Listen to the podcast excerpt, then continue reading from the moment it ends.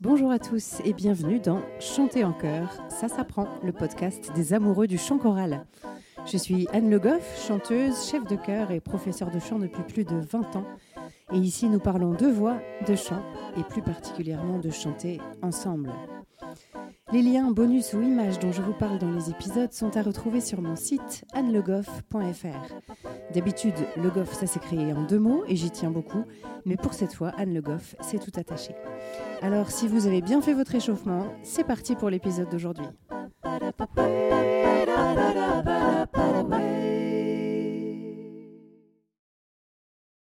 Aujourd'hui, j'ai le plaisir de recevoir Loïc Pierre. Il est le fondateur et directeur artistique du jeune chœur Microcosmos. Et c'est évidemment avec une émotion particulière que je le reçois, puisque j'ai moi-même eu le bonheur de chanter dans ce chœur pendant sept ans. Loïc est un artiste complet, puisqu'il peint et qu'il s'intéresse aussi beaucoup au cinéma, à la danse, au théâtre. Et tout cela vient nourrir sa vision de l'art choral, dont il contribue clairement à l'évolution dans les 30 dernières années. Et je m'arrête là pour lui donner de suite la parole. Bonjour Loïc. Bonjour. Merci vraiment d'avoir accepté de jouer le jeu de ce podcast. Je suis évidemment très heureuse de pouvoir te donner la parole. Et en première question, je vais te poser celle que je pose à tous mes invités, la plus simple de, tout le podcast. C'est quoi pour toi le chant en chœur? Ouais, c'est une question riche euh, et c'est pas en effet c'est pas la plus facile hein, pour, mhm. euh, pour y répondre.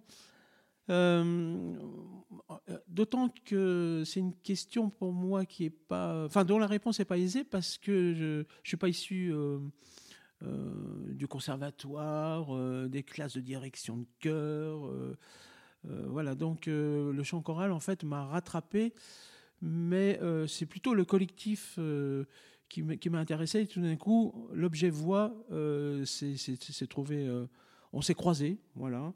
Merci de l'éducation nationale, mmh. puisque Microcosmos est né euh, euh, dans une classe de 6e, 5e euh, en 1989, 88, 89. Et donc, je me suis dit, tiens, l'objet voix, même si j'étais chanteur, ténor, mais voilà dans les ensembles universitaires autrefois. Voilà. Mais c'était plutôt le faire ensemble, le faire œuvre ensemble qui m'est apparu euh, évident pour moi.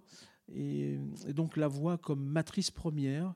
Et après, ça s'est vraiment installé de manière très, très simple, très intuitive, et avec toujours le, un, matériau euh, euh, jeune avec moi, donc forcément disponible, malléable, curieux, inventif. Ah, ça, l'imaginaire, ça j'y tiens beaucoup dans mon travail. Je ne peux pas faire sans l'imaginaire des, des protagonistes avec qui je travaille. Donc euh, la voix, euh, oui. Et après, voilà, j'ai appris avec le matériau qui, qui, euh, qui, m'était proposé, donc les voix de 6e, 5e, et que j'ai laissé mûrir. Donc ça, c'est pour, l'histoire. Peut-être qu'on y reviendra avec mhm. l'histoire de micro. Mais la voix, la voix plurielle, oui, oui, ça c'est... Voilà. Mais faire œuvre ensemble, ça, c'était essentiel pour moi, et ça n'a pas changé. Oui, le collectif, peut-être en premier. Je m'aperçois, et ça me fait plaisir que c'est une réponse assez commune euh, aux gens que j'ai pu inviter sur ce podcast, c'est que c'est vraiment l'idée de faire groupe et de faire équipe mm. euh, qui, peut-être nourrit euh, cette pratique. Alors pour commencer, s'il y a des personnes qui nous écoutent et qui ne savent pas ce qu'est Microcosmos, bon, d'abord ça veut dire qu'elles ont quelques épisodes du podcast à rattraper, parce que j'en ai quand même parlé plusieurs fois. Mais est-ce que tu pourrais nous dire en quelques mots ce que c'est exactement que Microcosmos et comment ça fonctionne? Alors, Microcosmos, déjà avec deux cas, en un seul mot, c'est un emprunt à Béla Bartok, euh, donc c'est ces ouvrages pédagogiques pour piano. Et moi, à l'époque, je jouais des. Alors, je jouais pas le sixième volume, qui est où il faut 10 doigts à chaque main, euh, mais son, petit monde. Me, voilà, j'avais pris, je me souviens très bien, j'avais pris des dictionnaires musicologiques pour trouver euh, comment appeler mon ensemble. Et tout d'un coup, en regardant mon, pupitre de piano, je me dis, mais oui, Béla Bartok, un, compositeur qui me fascine toujours aujourd'hui, euh, ça, correspondait bien euh, à ce que j'avais envie de développer. Alors, après Microcosmos euh, est né au collège Fernand Léger à Vierzon, et à partir d'élèves non musiciens. Voilà. Et mon attrait pour la musique d'aujourd'hui est venu se relier à ça. Donc ça a créé tout de suite une identité qui, encore une fois, n'a pas changé d'un seul braquet aujourd'hui. C'est-à-dire faire découvrir le meilleur de la chorale de demain avec des, des chanteurs ou des chanteurs en cours de, comment dire, de voix. Mhm. Euh, voilà. donc, de cette, de cette entité 6e, 5e, on, on, a grandi ensemble. Donc j'ai vraiment appris mon métier avec ces, ces 6e, 5e, donc qui ont vieilli. En fait, je les ai gardés jusqu'en terminale. Et puis ensuite, après, je me suis dit, tiens, parce que c'était un ensemble à voix égales, je me suis dit, quand même, le répertoire mixte, c'est quand même là où, on va dire, euh, les grands compositeurs. Enfin voilà, il y avait un répertoire qui me semblait euh, absolument fantastique. il fallait que je dépasse le voix égal. Donc après, dès 1998, donc c'est là où j'ai installé euh, le jeune chœur, donc en faisant arriver les garçons. Et quand j'ai fait arriver les garçons, la moitié des filles sont parties parce que les filles n'ont pas compris qu'on pouvait continuer à, travailler ensemble. Mais j'avais créé une, telle planète euh, ultra puissante avec, euh, on était 21, 22, euh, donc elle voulait rester ensemble, qu'on continue l'aventure ensemble. Mais j'ai dit oui, mais les garçons vont nous apporter, comment dire, un, plus avec cette ouverture au, grand cœur mixte. Donc voilà, 98. Ensuite, il y a une étape avec dès, les années 2004, avec le, j'ai professionnalisé une partie du cœur. Donc ça, c'était passionnant.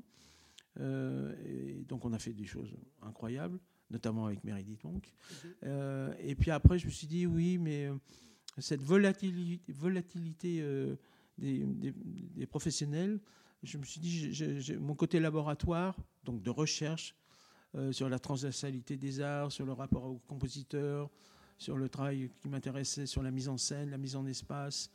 voilà, il me fallait vraiment un ensemble qui soit dédié à ça. Donc là, au bout de dix ans d'aventure folle avec cet ensemble professionnel, mais qui était resté connecté avec l'ensemble, le jeune cœur. Donc à un moment donné, j'ai fait un choix. Restons sur le jeune cœur, avec un, niveau d'exigence toujours, euh, toujours aigu. Et voilà, aujourd'hui, euh, donc euh, ma grande fierté, en fait, si je reviens à la première question, si je reconnais la première question, mhm. c'est quoi, Jean Choral Et puis aujourd'hui, c'est d'être encore là 35 ans après parce que j'ai vu des temps d'ensemble naître, disparaître, renaître, disparaître. Mais donc, 35 euh, ans après, je suis toujours debout, toujours aussi jeune. Mais ça veut dire aussi que la, mon projet, qui encore une fois n'a pas changé, a cappella, travailler avec les compositeurs, travailler sur la commande, euh, finalement, a toujours la même pertinence. Et puis, je travaille sur, sur la vidéo, sur une certaine forme de théâtralité. Généralement, ça, voilà, si je suis là encore aujourd'hui, c'est parce que ce, ces liens avec les autres arts ont toujours leur impertinence. Ok. Et donc, pour faire plus euh, concret encore, le, là aujourd'hui, tu répètes euh, quoi tous les 15 jours, c'est ça C'est toujours comme ça Là aussi, ça n'a pas changé, même si c'est peut-être rendu plus compliqué avec euh, tout le chaos mm. virus et compagnie qui nous ont bien, bien chahuté ces dernières années. Oui, oui, la, comment dire, la rythmique est toujours la même. Un week-end complet tous les 15 jours, plus, selon les, années, entre 20, 30, 40 concerts, plus des tournées à l'étranger. Euh, non, non, c'est un engagement. Venir dans Microcosmos, ça ne veut pas dire qu'on ne peut pas faire quelque chose à, côté. il faut, il faut multiplier les expériences, mais c'est un engagement qui nécessite de faire très attention quand on y rentre, c'est-à-dire, voilà, il faut, ça prendra du temps, ça prendra la tête aussi, et puis accepter aussi... Euh, le côté laborantin fou, c'est-à-dire euh, tenter des expériences qui ressembleront à des impasses, mais qui finalement seront beaucoup plus riches que tout d'un coup on a trouvé et après. Hmm. Donc euh, j'aime bien ce côté euh, laboratoire fou et je sais que les chanteurs ils sont sensibles, ça déstabilise beaucoup les nouveaux qui rentrent. Mais, mais pourquoi on fait tout ça? Alors que ça serait si simple d'ouvrir une partition de A jusqu'à Z, de la fermer et de la reprendre le week-end suivant on ouvre la première page et on sait qu'on va à la dernière. On est derrière, tranquille, derrière son pupitre. On nous demande juste d'être interprète. Et moi, ce qui m'intéresse justement, c'est ne pas seulement être interprète, mais que l'imaginaire du chanteur, mais un imaginaire très pluriel, qui dépasse simplement la voix, soit au service du collectif, et notamment moi, euh, je puisse muter, transformer euh, et comment dire marier ces imaginaires pluriels des chanteurs euh, au service, encore une fois, du collectif, mais de dépasser la voix. Parce qu'aujourd'hui, là aussi, c'est mes sources d'inspiration, on y viendra sûrement, sur le cinéma, le théâtre. voilà, comment investir la scène aujourd'hui et demander un peu plus aux chanteurs que leur voix. Hmm. Et donc, pour des gens qui seraient éventuellement intéressés, tu t'adresses à des jeunes gens de 18 à 30 ans à peu près? De 18 à 30 ans. Et c'est, comment dire, l'air du temps. Non, non, mais moi, je ne suis pas, euh, comment dire, euh, euh, le mot est un peu délicat, mais rigide là-dessus. C'est-à-dire mm. que c'est vrai que je viens dans le, dans, comment dire, le, générique de tout ce que j'ai vécu. voilà, on est parti de, quelques voix de 6e, 5e. J'ai laissé évoluer. Et puis, moi, je, dis toujours aux jeunes chefs, arrêtez de rêver. Quoi. Vous avez un matériau, ok, vous avez que trois basses et 42 sopranes, mais faites avec ce qu'il y a et votre imaginaire de chef doit dépasser celui de l'interprète. Vous avez un matériau, ben, à vous de, un matériau qui est riche, hein, et voilà, vous avez des oisillons affamés devant vous. Il n'y a que trois basses. Eh ben, à vous d'inventer, euh, arrêtez de sortir la petite messe solennelle de Rossini, euh, parce que vous avez envie de vous faire plaisir avec ça mais euh, cultiver un imaginaire, euh, une fécondité par rapport à, ce que vous avez devant vous. Et arrêtez de rêver. et par contre, vous allez voir que en retour, si vous êtes au rendez-vous, ça va être fantastique. Quoi. Donc aujourd'hui, micro, oui, je prends toujours des jeunes voix et je les laisse maturer. Mhm. Donc il faut, moi, mon travail s'inscrit sur le long terme. C'est-à-dire, il ne s'inscrit pas sur de saison en saison. même si autrefois ce fut le cas. C'est-à-dire on travaillait euh, un programme tous les deux ans. Aujourd'hui, je m'inscris euh, euh, sur des cycles très très longs, 5 ans, 7 ans, 8 ans, 10 ans, pour pouvoir vraiment construire une histoire ensemble. Et là, c'est vraiment le théâtre qui m'a appris ça. Hmm. Voilà, il y a la notion de troupe, et on s'engage sur le long terme, et on ne sait pas où on va. Et, c'est tant mieux. Et une précision aussi, c'est que ça se passe en région centre, parce que parfois on croit que c'est Paris ou les très grandes villes. Là, euh, les répétitions de Microcosmos, c'est Vierzon, c'est Tours, c'est ça Alors, c'est Vierzon et Paris en ce moment, pour des raisons mhm. économiques. Mais euh, oui, parce qu'encore une fois, euh, enfin non, pas encore une fois, reprécisons les choses, c'est que les chanteurs viennent de partout. Alors, c'est vrai qu'au début, c'était Vierzon, Vierzon, Vierzon, à cause du collège, collège-lycée. Et ensuite, dès qu'on est passé à cœur mixte, c'était plutôt région centre, à cause de l'université de François Rabelais à Tours. Donc voilà, donc on s'est épanoui en région. Et puis très vite, euh, j'ai eu des, gens qui venaient de d'Angers, Nantes, Paris, euh, euh, qui voulaient rentrer. J'ai dit oui, parce que j'avais les moyens aussi financiers de pouvoir, comment dire, défrayer ces chanteurs, de, de, pouvoir les accueillir de manière, voilà, que ça ne les mette pas en danger financièrement. Et bon, c'est toujours le cas. Mais aujourd'hui, les chanteurs viennent de Bordeaux, Strasbourg, Lyon. Donc, euh, oui, donc Paris est assez central et c'est peut-être plus pratique. Et euh. Paris, bien sûr. Donc euh, voilà, donc il y a cette géographie qu'il me faut quand même faire attention parce que financièrement c'est toujours toujours toujours délicat. Mais il y a, on travaille sur l'hexagone et les lieux de répétition, c'est Vierzon parce qu'on reste ancré oui, de par oui, oui. On est aidé par le département et ta région sur Vierzon, mais mais je n'ai pas envie de déconnecter avec euh, comment dire, un, vivier de chanteurs qui viendrait de, partout. Quoi. ce qui fait la force du projet aussi. Et sur l'âge, c'est vrai que je, je, prends sur moins de 30 ans, ça c'est obligé, justement pour pouvoir nous accompagner. Et j'ai des chanteuses aujourd'hui qui sont rentrées euh, jeunes, entre guillemets, mais qui, euh, qui m'ont dit, m'ont dit, mais tu sais, aujourd'hui, je frôle les 30 ans, tu ne vas pas me virer, alors que nous, ne sommes pas, euh, nous n'avons pas fini le, travail, trajet ensemble. Ben, je dis évidemment non. Euh, c'est ridicule parce que tu es au début d'une aventure qu'on a construite ensemble. J'ai aucune raison. Euh, sauf si tu t'ennuies avec moi ou je m'ennuierai avec toi, ce qui n'est pas le cas. Donc j'ai des, des, chanteuses qui sont là depuis dix ans et qui sont là comme, comme le premier jour, avec cette même, ce même appétit et ce même investissement. Ça, c'est important. Donc je vois toujours leurs yeux briller, toujours leurs yeux étonnés dès que je, dès que je fais un, je leur propose quelque chose de travers, voilà, de corrélement incorrect. Et donc ça, ça, voilà. Et ça, cette, euh, voilà, il faut que ça soit un échange, quoi. je leur propose quelque chose qui soit euh, dans l'étonnement, euh, dans l'audace, dans le corallement, le corallement incorrect, mais qui, où on travaille, on malaxe ensemble pour pouvoir s'étonner l'un l'autre. Ça, ça, ça, ça, me paraît essentiel. Oui, et puis il y a le côté aussi aventure humaine, euh, que ce soit avec toi ou entre Alors ça, je ne peux pas en parler, parce que ça me dépasse.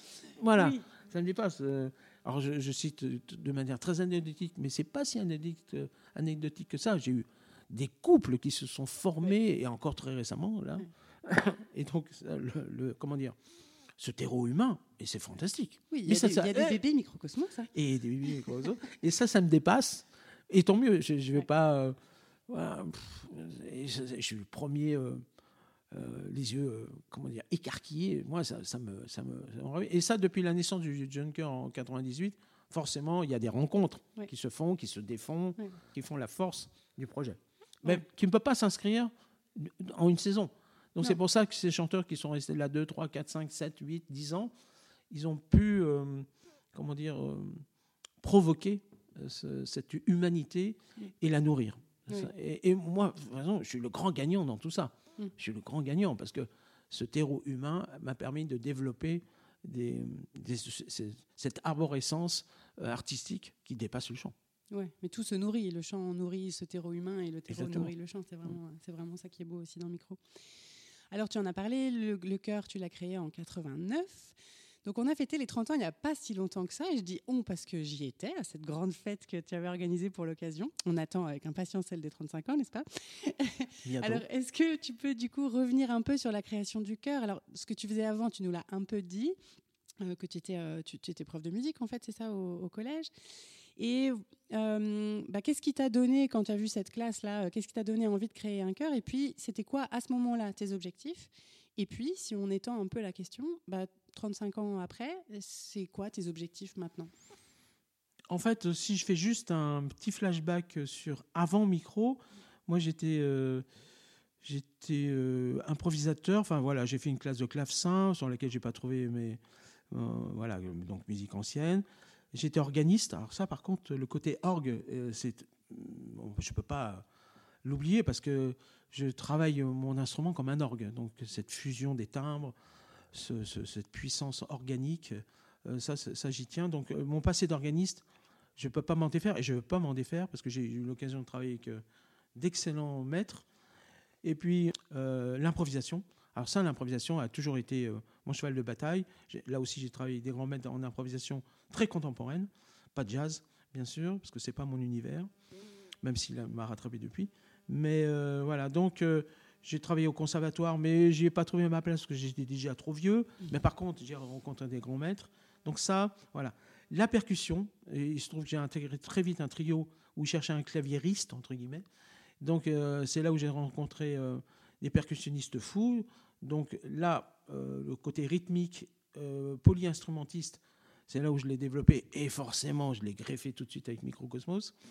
Donc voilà, tout ça est venu. Et, mon fond, voilà, j'ai chanté. Pas tant que ça, parce que moi, je ne suis pas chanteur. Ça, j'insiste beaucoup. C'est pour ça que je suis très bien entouré. Je me suis entouré de grands luthiers de la voix.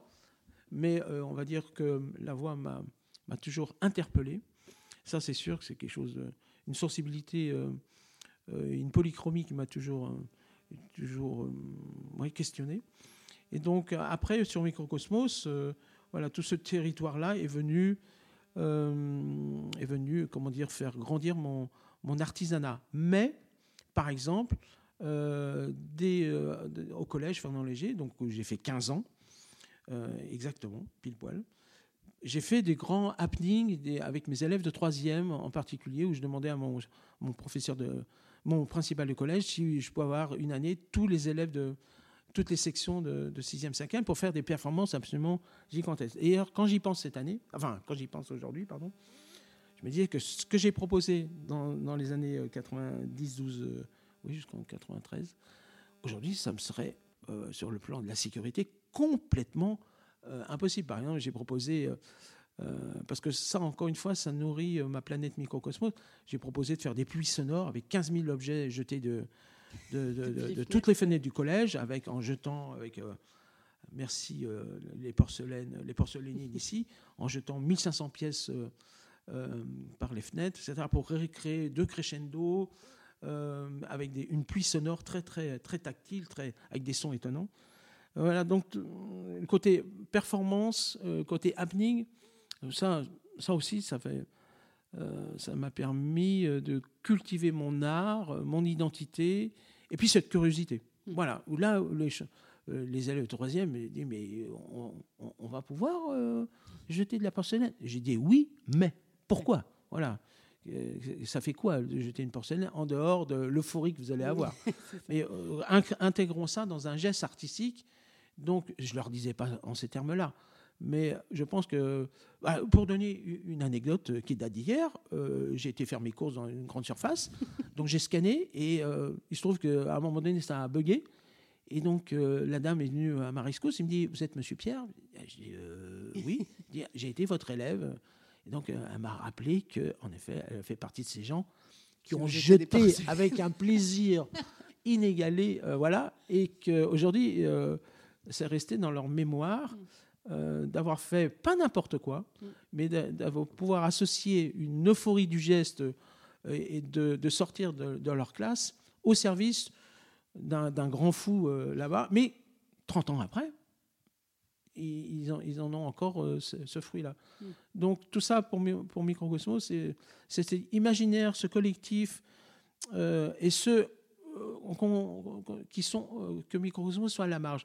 À chaque fois, on me dit euh, c'est quoi Microcosmos? Enfin, Vous vous inscrivez dans quelle, dans quelle euh, esthétique? Je dis, euh, je ne sais pas, mais je sais qu'on est à la marge. Et je, reprends toujours ces mots de Jean-Luc Godard qui disait, on lui demandait d'expliquer son travail.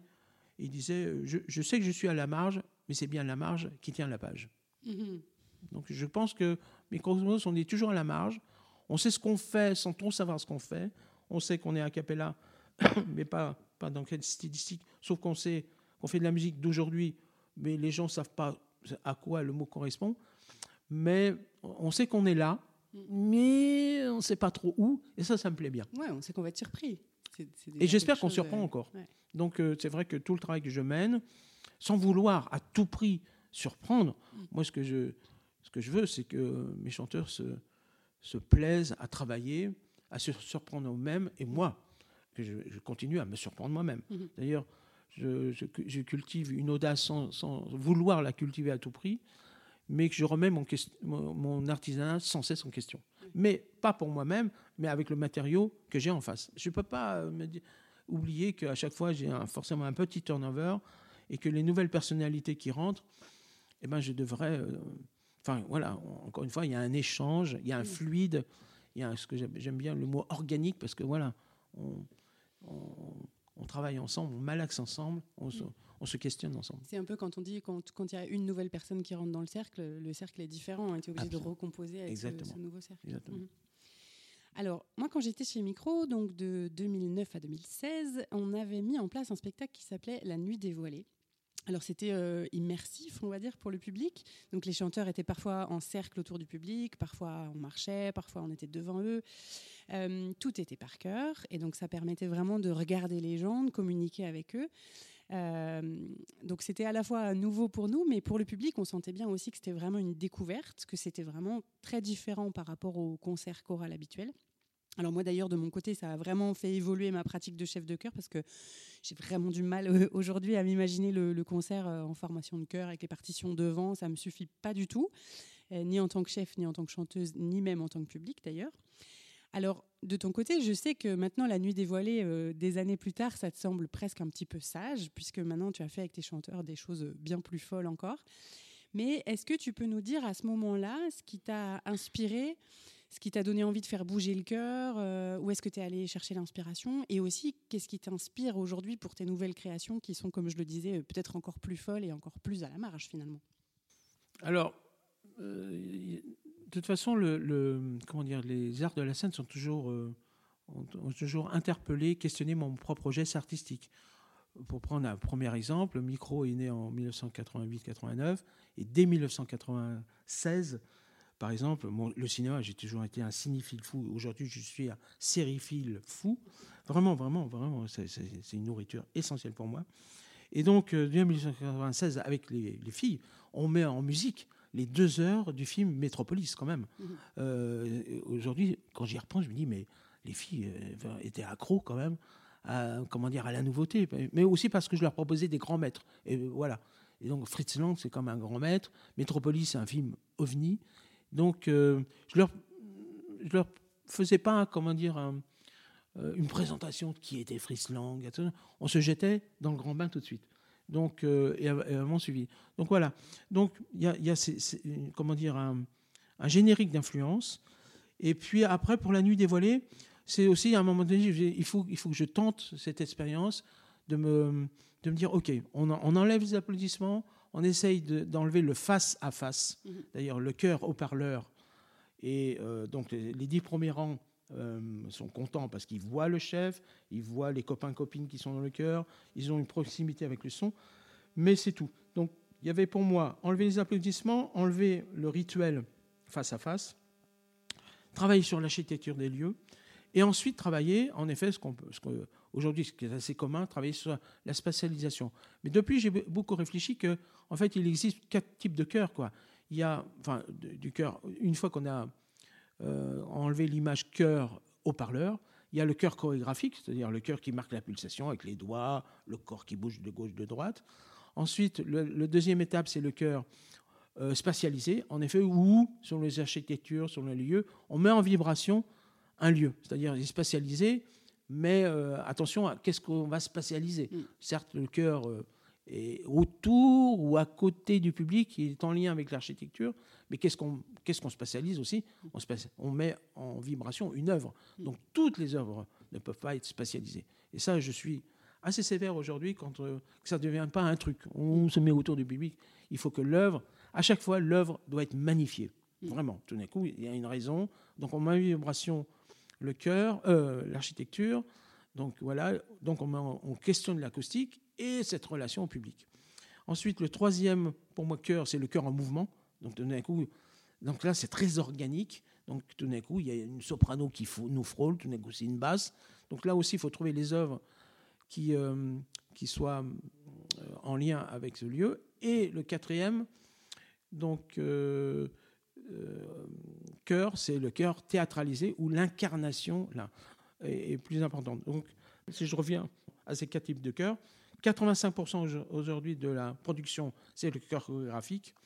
Il nous reste 10% sur le chœur spatialisé et il nous reste 4% euh, sur le chœur en mouvement, parce que c'est assez difficile, et 1%, alors ça c'est ma vision des choses, hein, mm. en tout cas de mon expertise là-dessus, 1% du chœur où une certaine forme de théâtralité euh, interpelle le public. Voilà.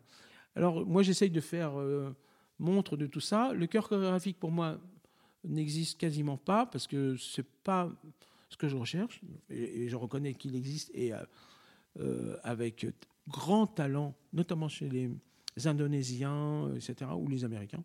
Voilà.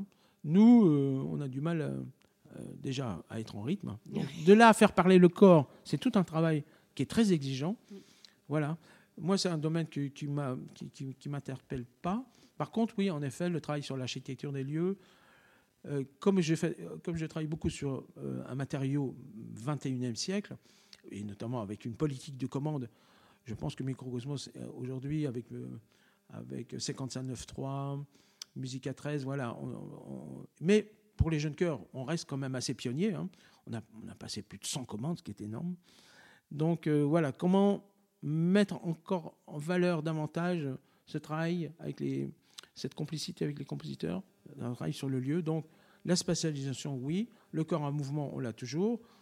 Euh, ben, Anne, tu as chanté par exemple le Meredith Monk, Dream. Et c'est vrai que là, il y avait une connexion avec le public qui était absolument fascinante parce que moi, je faisais rien. C'était votre imaginaire qui, parlait, qui parlait votre, comment dire, votre, euh, votre appréhension vis-à-vis d'un lieu qu'il fallait conquérir au plus grand bonheur du public. Donc il y avait plein plein de planètes connexes qui va les mettre en vibration.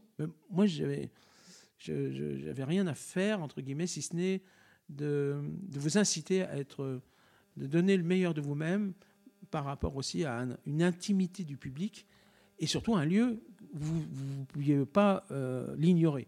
Donc euh, voilà, il y avait une grande nef à conquérir et tout ça vous appartenait. Ça, ça m'excitait beaucoup de vous mettre en, en péril, entre guillemets. Avec, euh, mmh. Voilà. Mais vous, jetez-vous à corps perdu, euh, mais, voilà, et à, trouver cette, cet équilibre, déséquilibre, être sur le fil de, de l'équilibriste. Là. Et donc, euh, je, je, continue à travailler, à travailler ces, ces paramètres-là. avec d'autres répertoires, et à chaque fois, des lieux qu'on ne connaît pas. Mm. Voilà, donc je sais que toi, par exemple, tu, tu as pu travailler autant euh, dans des grands auditoriums en Chine, Mm. et pour nous, c'était à chaque fois euh, excitant, mais ça nous mettait... euh, oui, oui, on était, on était sur le fil, encore une fois, de l'équilibriste, et puis de- de- de- des- acoustiques plus faciles, comme le Mont-Saint-Michel, ou plein d'églises, chapelles et cathédrales qu'on a pu côtoyer.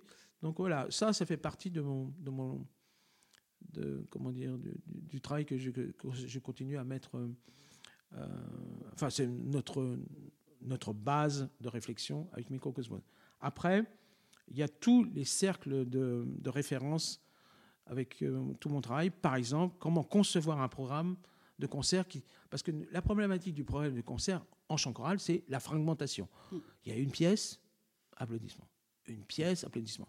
Aujourd'hui, je vois bien, euh, moi qui suis toujours observateur de l'évolution du milieu choral, pour essayer de relier cette fragmentation, en tout cas de la dissoudre, ou en tout cas de créer des, des coutures, c'est de trouver un thème. Alors on va travailler sur le thème du soleil, on va travailler sur le thème, euh, alors, des thèmes écologiques. Mais la fragmentation, elle reste, parce Mm. que à tout prix, moi, on, cesse de m'interpeller, est-ce que tu n'aurais pas une pièce sur ce thème-là? Mm. Mais le thème, euh, moi, moi j'ai jamais eu de thème. Donc euh, c'est plutôt, encore une fois, de faire travailler le spectateur pour que lui trouve sa propre dramaturgie. Mm. Si je mets un thème, euh, en fait, on a une accumulation de pièces sur le même sujet, mais les pièces s'annulent les unes les autres. Mm. Parce que voilà, on va travailler sur le soleil, mais faudrait, si on travaille du soleil, travaillons sur l'ombre, l'obscurité, euh, le désordre, le chaos. Et là, peut-être que le soleil va surgir par une pièce qui mettra en valeur le reste.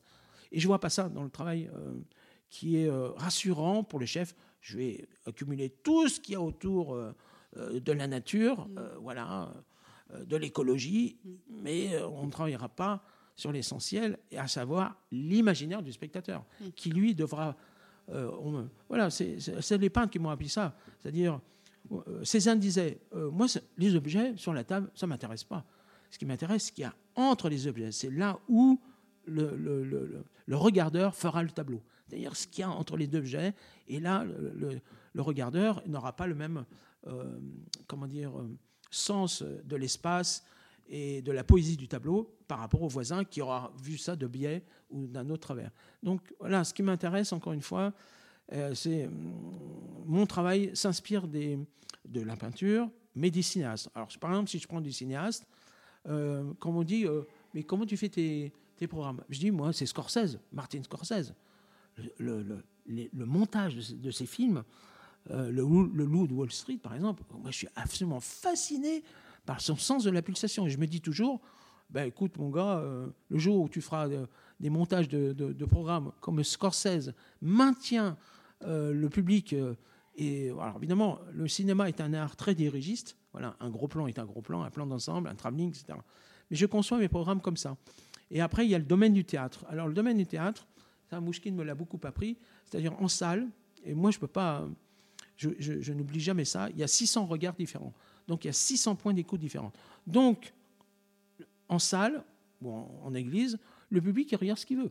Mm. Il, il peut très bien regarder la première soprane parce qu'elle est jolie, et puis dit qu'il s'ennuie, et bien il s'en va. euh, Le public s'en va ailleurs en disant tiens demain il faut que j'aille acheter euh, du cidre parce que j'ai plus rien euh, en magasin. Donc là il y a cet ennui qui est toujours palpable, alors que cinéma euh, on est complètement dirigé, voilà, par cette métrique de la, du montage et il y a une incandescence euh, des acteurs, etc. Nous, euh, nous- donc moi j'essaye d'alterner entre la volatilité du public qui a le droit de s'ennuyer. Moi je revendique cette, cette, comment dire, ce droit à l'ennui.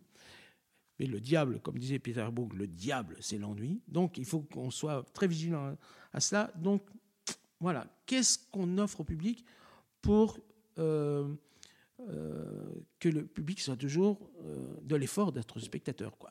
Il doit travailler le public. Nous, on n'a rien à faire, chanteurs et chefs. Nous, on propose des choses qui doivent provoquer la, sensibilité du public et surtout le provoquer aussi dans, le- dire Oh, mais qu'est-ce qu'on propose là Mais je suis pas venu là pour ça. Mais si, si, c'est avec ça que tu vas repartir, cher spectateur, avec des questions. Et tu auras les réponses à ces questions un an, deux ans ou trois ans après. Et c'est intéressant parce que c'est vrai que euh, en plus, effectivement, de ce côté fragmenté des programmes dans les, dans les chœurs, dans les concerts de chœur, il y a aussi souvent cette idée que justement, il faut donner un programme à l'auditeur. Moi, je sais que je lutte beaucoup euh, parce que j'ai pas envie de donner en fait des programmes. J'ai pas envie que le, public sache tout sur ce qu'on chante et qu'il n'ait pas du tout à se poser la question. Euh, moi, j'aime bien justement qu'il y ait Palestrina et qu'après il y ait Michael Jackson et qu'en fait le public il, il, il ait l'occasion d'être un peu perdu et voilà. Mais c'est difficile en fait. Très souvent, on nous demande est-ce que vous avez un programme? Est-ce que vous avez la liste des chants euh, Et, qu'est-ce que tu penses de ça, justement, de cette idée que euh, on prémâche tout euh, aux spectateurs? Alors, par exemple, là, un des derniers spectacles qui a donné micro l'an dernier, c'était Passion, et j'avais demandé aux organisateurs de ne pas donner de programme, de le donner à la fin. Hmm. Voilà. Même, bon, évidemment, dans une salle de spectacle qui fait nuit, donc il ne peut pas lire. Mais par exemple, pour la nuit des voiliers, combien de fois j'ai vu des gens avoir le programme et d'être perdu parce que justement ce qui m'intéresse dans, tout le travail que j'élabore avec les, chanteurs c'est les coutures le passage d'une pièce à une autre. Tout d'un coup on est dans la pièce suivante on ne s'en est même pas aperçu parce que la couture est, euh, est invisible mais elle est tout aussi importante. Donc nous j'utilise beaucoup les cloches les déplacements euh, les apartés etc les, les, comment dire les fondus enchaînés. Alors ça c'est un terme très cinématographique. Tout d'un coup il y a il y a une pièce qui est déjà en place alors que l'autre n'est pas terminée. Donc, euh, et le public, et on le sent à un moment donné, il perd pied. Parce qu'il aime savoir, et il vient là pour ça. moi, il y a Brahms ou Poulenc.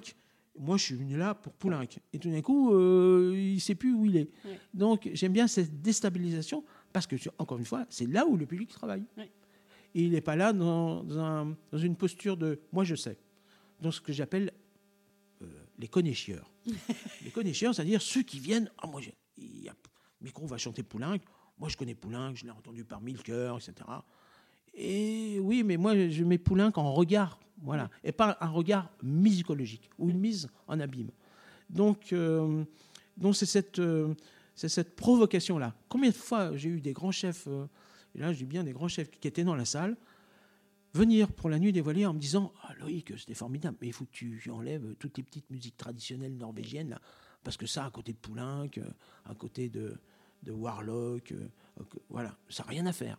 Donc il n'avait pas compris qu'il n'y avait pas de, hiérarchie, que tout était fondu, que le, sacré euh, était au service du profane, mais finalement que certaines pièces profanes étaient plus sacrées que certaines pièces qui se disaient sacrées par leur leur, leur texte, leur, leur, harmonie euh, supposée. Donc euh, c'est cette fusion-confusion qui m'intéresse. Donc voilà, donc euh, j'ai encore beaucoup de travail, beaucoup de recherches à faire là-dessus, et c'est un champ infini. Et donc le, programme, ta question c'était de la nécessité du programme, oublions-le très vite. Oui, c'est ça. En tout cas, c'est une question qui est plus vaste que ça, mais je trouve c'est intéressant ce que tu dis sur le spectateur qui finalement serait seulement en réception et que c'est intéressant de le rendre aussi euh, un peu plus acteur et que je me dis finalement, moins on lui donne de billes, plus on l'oblige effectivement à, travailler entre guillemets et à s'interroger sur ce qu'il entend et à se poser des questions. Je pense que c'est une vision qui, me, qui, est intéressante et puis qui me, qui me donne à, moi aussi à réfléchir euh, sur les, différents programmes. C'est hyper intéressant. Euh, et, juste pour, pour, clore ce sujet, je, euh, dans, mes, dans mes conférences, masterclass, etc., je, euh, on me dit, mais euh, c'est quoi vos références? Je dis, bah, maintenant, j'ai un ouvrage phare, qui est un comédien, écrivain de, théâtre, qui a écrit un ouvrage absolument fantastique, un tout opuscule qui s'appelle De l'effort d'être spectateur, mmh. qui est écrit par Pierre Note, que j'ai offert mille fois. Donc je ne peux même pas t'en offrir un exemplaire, parce que je viens de l'offrir à Pascal Zavaro, un compositeur avec qui j'ai beaucoup travaillé. Et c'est un ouvrage phare, ça fait euh, à peine 100 pages, c'est aux, éditions des Solitaires Intempestifs. Et c'est un ouvrage fantastique. Chaque chapitre fait à peine deux pages et il égrène tout, le rapport euh, salle-scène, euh, acteur, spectateur, etc. Et sur des points qui évoquent les applaudissements, l'oubli du spectateur, l'ennui du spectateur, les lumières, etc. Voilà, tout ce qui fait sens et sont euh, dans, pour nous euh, acteurs, chanteurs, mais de l'autre côté aussi les spectateurs qui viennent là pour euh, consommer. Mm. Voilà. Et avec quoi repartent-ils? Mais nous aussi. Avec quoi est-ce qu'on repart? Est-ce qu'on repart simplement avec des, applaudissements et sur lesquels on se questionne, tiens, il me semble qu'ils étaient moins fournis. Mais non, on peut laisser aussi euh, un spectateur dans, sa rêverie et il repart. il repart. mais avec quoi repart-il quoi? Hyper intéressant. Merci pour cette réflexion et ça donne envie de, de lire ce livre, en effet. Ok, merci Loïc pour tout ça et toutes ces réflexions hyper intéressantes. Est-ce que tu peux maintenant nous parler un petit peu du bonus que tu as choisi pour les auditeurs? Alors, je pourrais en donner 1000 bonus, mais j'ai droit qu'à un bonus. Euh, oui, parce que tout à l'heure, je disais série mais là, dernièrement, je suis intervenu au CNSM de Lyon avec euh, donc des chefs qui ont 15 oreilles collées à chaque joue. Donc, c'est vraiment des chefs très brillants. Et je leur disais, euh, bah, regardez la série Euphoria, qui est une série un peu hard sur, sur la jeunesse cocaïnée et, ivre-mort, etc. C'est une série absolument fantastique. Il se trouve dans la deuxième saison, il y a l'épisode 5 qui est hallucinatoire. Je me dis, tiens, si ouais, un jour, mais c'est impossible parce que nous, on n'est pas dans le même registre de la, de la temporalité d'un concert. Voilà, au cinéma, dans les séries, il y a cet art du montage, cet art de la lumière, du jeu. Mais pour moi, c'est source d'inspiration. Et parmi mes sources d'inspiration, bien sûr, donc j'ai, je suis très intéressé par la nouvelle génération de cinéastes. Je suis très, très accro là-dessus. Mais on ne peut pas oublier les grands maîtres. ça serait une erreur pour moi d'oublier les grands maîtres.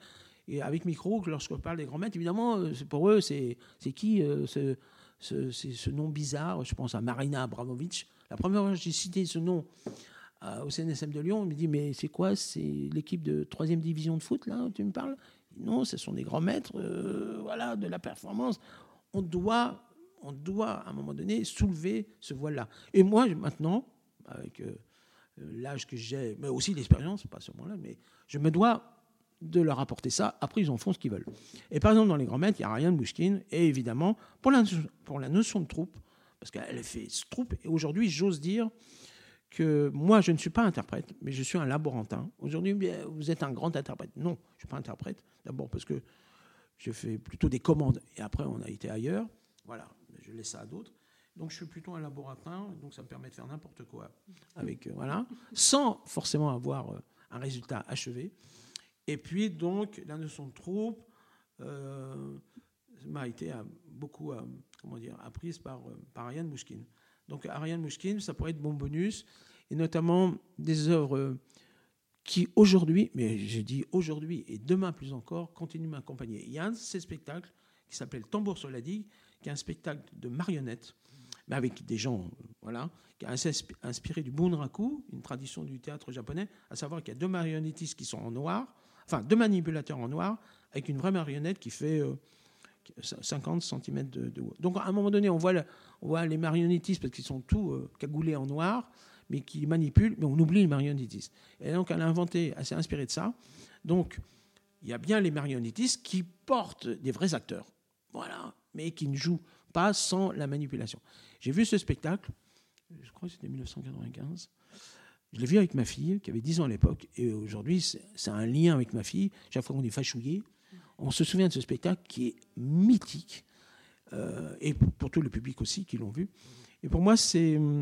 J'ai encore. Euh, j'ai toujours cette. Euh, comment dire, les couleurs, les, points forts de ce spectacle qui est sur le plan dramaturgique, c'est pour moi une référence. Le jour tu faire aussi bien, ce qui mission impossible, mais voilà, on essaye d'atteindre ce Graal-là, pardon pour ma voix, et Tambour sur la digue, euh, mais il n'y a pas que ce spectacle-là, mais il y a d'autres spectacles de d'autres metteurs en scène, d'autres films qui, qui pourraient faire bonus allez voir par exemple le, making-of, parce que Ariane Mouchkine, quand elle crée un spectacle, souvent elle fait le film après.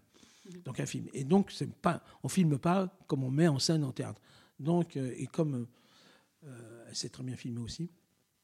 Donc, vous allez voir sur le making-of, tapez Tambour sur la digue, euh, making-of du film, et on la voit diriger ses acteurs, et surtout, on la voit douter. À un moment donné, je suis dans une impasse, donc elle cherche, elle jette. Et on voit bien à un moment donné, les acteurs perdus aussi parce que ils, elles attendent que le maître, à un moment donné, sorte euh, l'idée qui tout d'un coup va embraser et, achever le projet.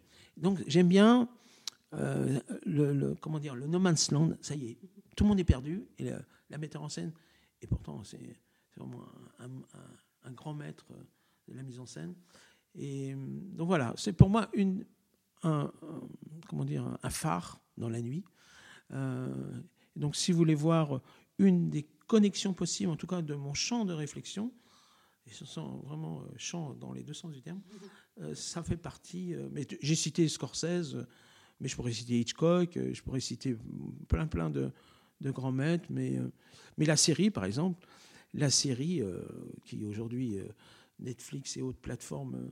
voilà, je suis assez sériephile, mais qui peut encore une fois encore ouvrir tous mes champs de réflexion, ce qui est de la mise en espace à la lumière, au, costume, à cet art de, ciseler un programme, et surtout que le public soit actif et sorte avec des questions en disant mais j'ai rien compris, mais euh, ça va les poursuivre. Laura Adler a dit euh, moi ce qui m'intéresse au spectacle c'est de sortir avec un baluchon de questions. Voilà, tout d'un coup j'ai j'ai pas tout compris, je sais voilà. Et au fur et à mesure, je vais m'alléger de ce baluchon parce que je vais avoir des réponses, mais pas tout de suite. Et moi, j'aime bien cette idée que le public, à un moment donné, sortira avec des, sourcils froncés, mais où, je ne sais pas où il a voulu aller, mais je vais encore le suivre au, prochain concert. Oui, c'est ça, c'est prendre le risque de se laisser emmener. Quoi. Exactement. Ok. Merci beaucoup, Loïc, pour tout ça. Merci, Très riche, tous ces échanges. À bientôt. À bientôt.